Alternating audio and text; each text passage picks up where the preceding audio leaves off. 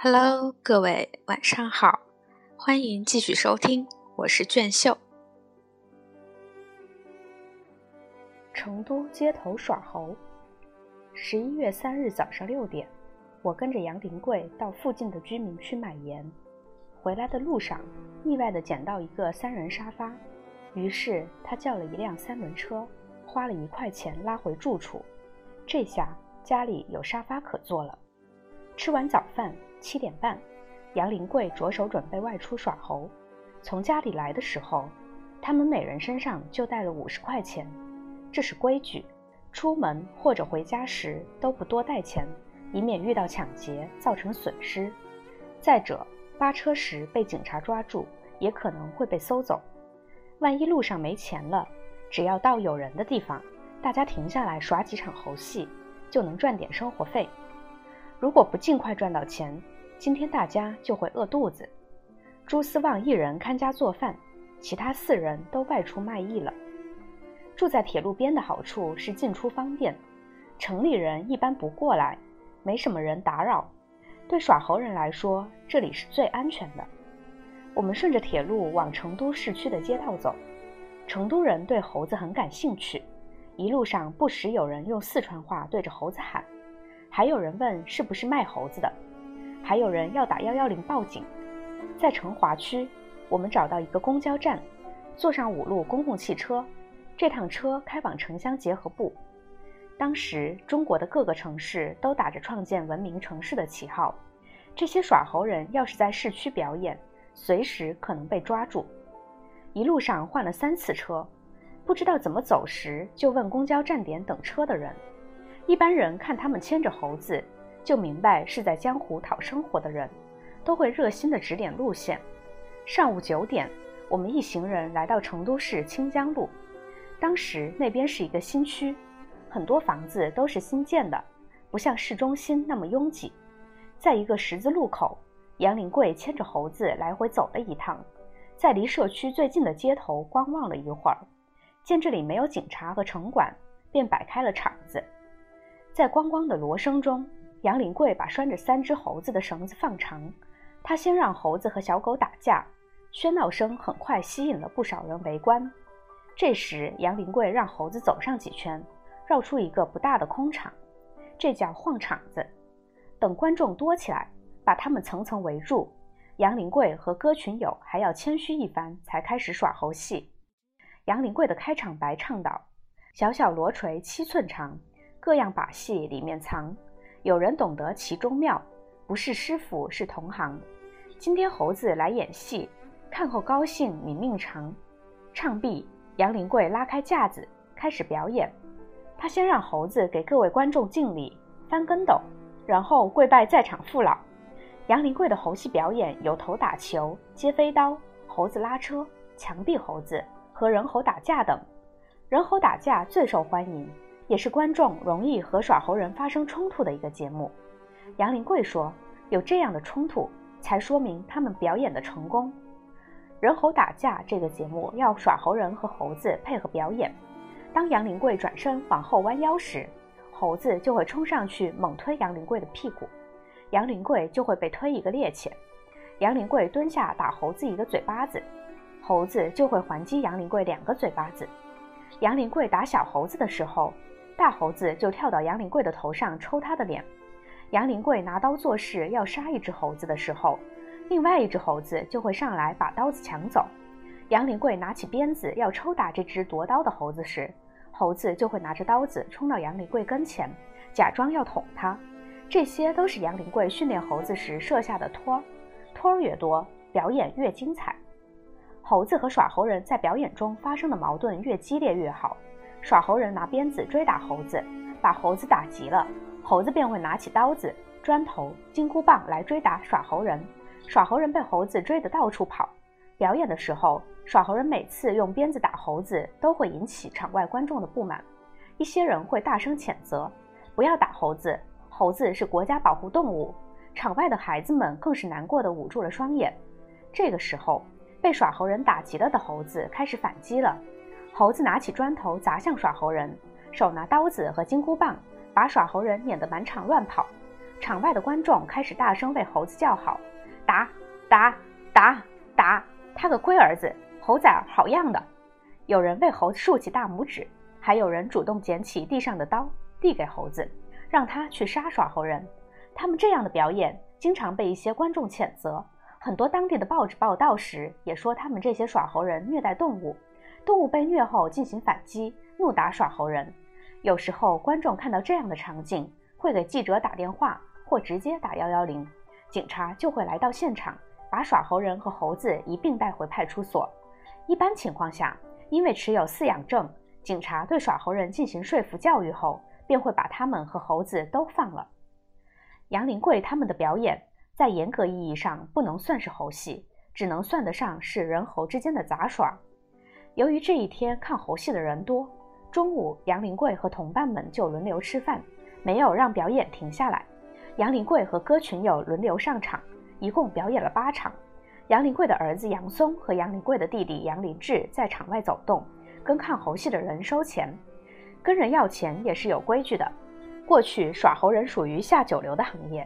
在中国江湖上是这样定义三教九流的：三教即佛道儒，九流又分上九流、中九流和下九流。上九流是一流佛祖、二流仙、三流皇上、四流官、五流老君、六流圣贤、七农八商、九鲁班。中九流是一流举子、二流一、三流丹青、四流皮、五流地理、六流相、七僧八道、九琴棋。下九流是。一流高台，二流吹，三流马戏，四流推，五流池子，六流搓挤，七修八配，九唱伎。常言道：“人在江湖飘，哪能不挨刀？”在江湖飘，就要说江湖话，做江湖事儿，守江湖的规矩，行江湖的信誉。每到一个地方，事事要多看，事事要多懂，这样才能做到察言观色，溜须拍马。赚钱得用一种谨慎的方式。弄不好就要挨揍。杨林贵耍猴时，观众自然会围成一个圈。要钱的时候，先要从外围开始，因为外围的人随时都会离开。杨松要钱时，要双手拿上一沓钱，基本上都是一块五块的。到人跟前，双手作揖，赔上笑脸说：“您辛苦了，看看猴戏，赏两个猴戏钱。”一般人都会给个一两块钱，但也有人不给，说上两声。人家不给就赶紧离开，不能纠缠人家。万一遇上一个横鼻子竖眼的，也许就会给你一个嘴巴子。杨松要钱时，遇上一个瞪眼看着他不说话的，就会赶紧走开。还有一个一伸手问：“这个你要不要？”给你一个嘴巴子，杨松也会赶紧躲开。一九七八年七月，在东北吉林村里的耍猴人戈某在场子外面向看猴戏的人要钱时。一个年轻人斜眼看了他一眼，用手在裤裆里掏了几下，拿出来几根毛，说：“给你个鸡巴毛，你要不要呀？”一九九零年十一月，杨林贵在广西南宁耍猴要钱的时候，有两个人自称是法院的，把他叫到一边搜身，最后只搜到五块钱。两人恼羞成怒，当街把杨林贵暴打了一顿。那次杨林贵被打得很惨，浑身是血。后来其他耍猴人赶过来。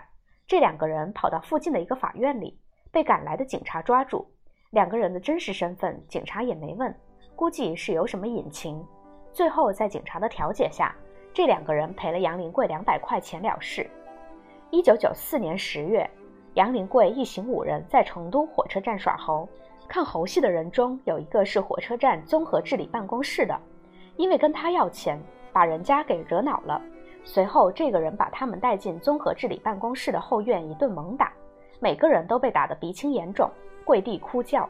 打完后，又把他们送到收容所，在收容所里又是一顿毒打，只打得杨林贵他们哭爹喊娘的向人求饶。后来，六只猴子也被他们没收了。杨林贵说：“那次真把我们什么都打没了，损失大了。”一九九八年六月，在吉林通化。杨林贵他们赶早去市里耍猴，路过一个酒吧，几个刚喝完酒的年轻人看完猴戏，不但不给钱，反过来跟杨林贵要猴子，不给就打。杨林贵说：“幸亏他们喝了酒跑得不快，不然猴子又被人家给牵走了。”一九九八年十月，杨林贵在云南昆明耍猴时，因为向一个观众要钱时发生口角，这个脾气暴躁的人随手操起一把斧头，把杨林贵一班耍猴人追得四散而逃。二零零三年非典之前，杨林志在安徽合肥赶庙会耍猴时，因为向一个年轻人要五角钱，人家不给，便说了几句不高兴的话。这个人顺手操起一块板砖打在杨林志头上，杨林志当场就昏过去了。二零零四年七月，在东北齐齐哈尔。一个老板模样的人从兜里拿出一沓崭新的百元大钞，对要钱的耍猴人说：“看见钱了吧？看一下就算给过了。”在成都和重庆，还有人对他们说：“猴子是人类的祖先，你耍猴就是耍你的祖先，就不给你钱。”这些都是他们耍猴时的亲身遭遇，不管是挨打还是挨骂，他们都没有能力还手。十一月三日这天，杨林贵他们一直耍到下午五点多才收场。这一天没有城管和警察干扰，他们的收入有一百多元。在回来的路上，我问杨林贵：“今天看猴戏的人不时地谴责你们打猴子，你是怎么想的？”杨林贵说：“打猴子其实是假戏真做，你看着鞭子打得响，其实打不到猴子身上。要是真打到猴子的话，那我们每天演出四五场，还不把猴子给打坏了？那我们靠什么吃饭？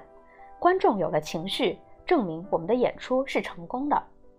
我们坐车回到铁路边，快到家时，两只猴子突然坐在铁轨上不走了。杨林贵自言自语道：“耍了一天，他们累了。”杨林贵让两只猴子窜到他的肩膀上，驮着他们走。他对待猴子就像对待自己的孩子一样，怕猴子累着了。坐在杨林贵肩上的猴子也好像知道主人的辛苦，不停地替老杨捏捏脖子，捶捶肩膀。把老杨乱七八糟的头发扒拉几下，我为了拍摄到好的画面，就对猴子喊了几声，想让他们抬起头来。我的声音大概干扰了他们的注意力，猴子一抬头就对我龇牙咧嘴。杨林贵说：“他们在对你示威呢。”回到家查点这一天的收入，才发现有一张五十元的假币，真币假币加起来共计一百一十元，除去这张假币，实际收入是六十元。杨林贵只埋怨儿子和弟弟不长眼，因为按照他们的江湖规矩，看一场猴戏，每人最多收两元钱，客人多给的话，就得给人家找钱。这已经不是他们第一次收到假钱了，江湖上什么人都会碰上，一张假钱害得一班子人都不高兴。饭做好后，杨林贵独自盛了碗米饭，蹲在锅棚边吃，没想到一只公猴捡起一块石头就扔下饭锅。把一锅饭菜都打翻在地，杨林贵这才想起忘了给猴子盛饭。以往每天外出耍猴回来，吃饭时都要先给猴子盛第一碗饭，这是对猴子劳累一天的奖赏，也是耍猴人的规矩。这么多年来，猴子已养成了习惯，看到耍猴人在吃饭，没有自己的份儿，就会发怒，往饭锅里扔石头、撒沙子。这一夜，杨林贵没有睡好。十一月四日，杨林贵和歌群友两人一大早就分头去赶集了。我跟着杨林贵到成都的苏坡桥去赶集，没想到去了那边一问，才知道这天没有机会。于是杨林贵便和儿子溜进桥边的一个居民小区，刚刚拉开场子耍了半个小时，收了十元钱，便被小区保安赶了出来，理由是猴子是保护动物，他们不需要这样的表演。杨林贵拿出县里给他们开具的猕猴饲养证也行不通，东边的小区不行，就转到桥西边的小区看看。我问杨林贵为什么不去市区耍猴，那里的人多呀。杨林贵说，我们耍猴的规矩是上午到城市边缘，下午再逐渐进入市区。因为上午城里的管理部门刚刚上班，人都很有精神，管得严。到中午的时候，这些部门的人都去吃饭喝酒了。下午上班的时候，他们就没有那么精神了，管的就不太严了。我们这些人和社会打交道的经验，比上过大学的人都多。杨林贵说起来很自信的样子。快到中午时，父子俩转到城市东区的满地可医院附近，杨林贵和儿子摆开场子，一直耍到下午一点多，收入三十多元。中午花四块五买了三碗面，父子二人和猴子各一碗。吃完饭。牵着猴子走进路边的一个建筑工地，杨林贵说：“耍得太累了，找块草地休息一下。”在墙下的一块水泥板上，杨林贵就这么躺着睡着了。三只猴子中的一只也趴在水泥板上睡着了，其余两只坐着打盹儿。睡到下午三点多，杨林贵父子走出建筑工地，又在一个小区门口摆开了场子。可是没耍几分钟，便被小区保安撵走了。就这样，父子俩走走耍耍，耍耍停停，到下午五点多。